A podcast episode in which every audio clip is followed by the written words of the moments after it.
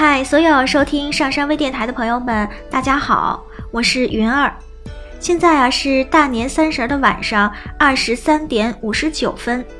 还有一分钟呢，我们就要送走猴年，迎来崭新的一年了。非常高兴，在这个特别的时刻呢，是由我来送上来自上山之声的新春的第一声问候和祝福。啊，其实早在两天之前，上山跟我说这一分钟的时间留给我的时候啊，我就在忐忑了。然后我在想，这一分钟我应该怎样的表达我的感受和感谢，才能够不辜负所有的朋友们给我的期待？嗯，可是思来想去，我觉得我不是一个专业的主播，呃，我的语言功力也没有那么的深厚，可能唯有能够呈现一份最真实的状态，这是我可以做到的。嗯，所以我今天在准备完年夜饭的时候，在窗外已经响起鞭炮声的时候，在我的家人看春节晚会的时候，然后我一个人拉上窗帘，在书房里边和大家呢说这样一段话。转眼之间呢，我的鱼儿讲成语已经录了近百期。每当我怀疑是否有人在听的时候呢，我都会非常意外的收到一封听友的私信。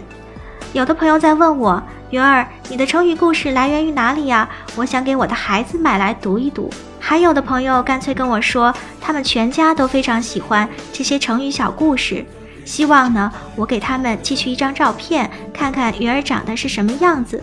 正是这点点滴滴的关注呢，才是我能够坚持到今天还在讲故事、还在录音的原因。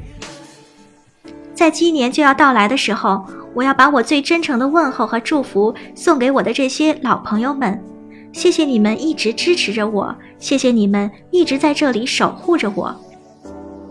在明年呢，鱼儿也计划录制一些新的节目呢，奉献给所有热爱我们广播节目的朋友们，和大家共同分享，一起成长。另外呢，我们也在做一些新的尝试。啊，比如说，我们现在上山微电台的淘宝网店已经开通了，啊，大家可以拿起手机淘宝，搜索上山微电台的淘宝网店，来到啊店里面看一看，那里边有什么样的好东西，或许呢你会有新的发现。